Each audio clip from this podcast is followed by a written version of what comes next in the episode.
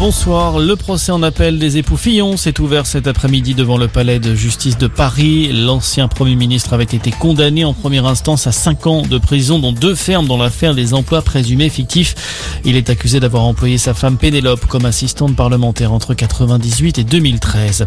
C'est une question que se posent tous les pays européens. Comment limiter la propagation du coronavirus? L'Autriche a choisi de reconfiner depuis aujourd'hui les personnes non vaccinées.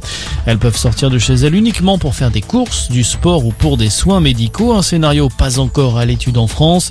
Euh, pour le moment, le gouvernement a choisi de serrer la vis dans les écoles. Le port du masque a fait son retour aujourd'hui en primaire euh, dans tout le pays. Dans l'actualité également, une enquête pour des soupçons de violence policière confiée à l'IGPN. Un sans-papier d'origine malienne aurait été frappé lors de son interpellation début septembre à Paris. Il aurait également reçu plusieurs coups de taser, ce qui lui a valu 45 jours d'interruption temporaire de travail après avoir été examiné par un médecin. Les mauvais chiffres de la sécurité routière au mois d'octobre. Pour la première fois depuis le début de la pandémie, les accidents mortels ont augmenté en France, plus 14% par rapport aux décès enregistrés sur la même période en 2019. Un point de comparaison pris par les autorités à la place de 2020, une année marquée par des restrictions de déplacement en raison de la crise sanitaire.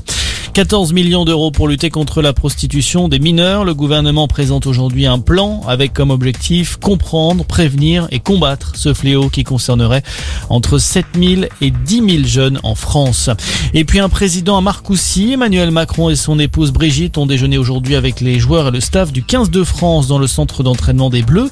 Le chef de l'État qui s'est prêté à un exercice voulu par le sélectionneur Fabien Galtier évoquer son parcours et répondre aux questions des joueurs avant de leur souhaiter la samedi contre la Nouvelle-Zélande. Dernier match de la tournée d'automne. Fin de cette édition. On reste ensemble pour un prochain point d'information.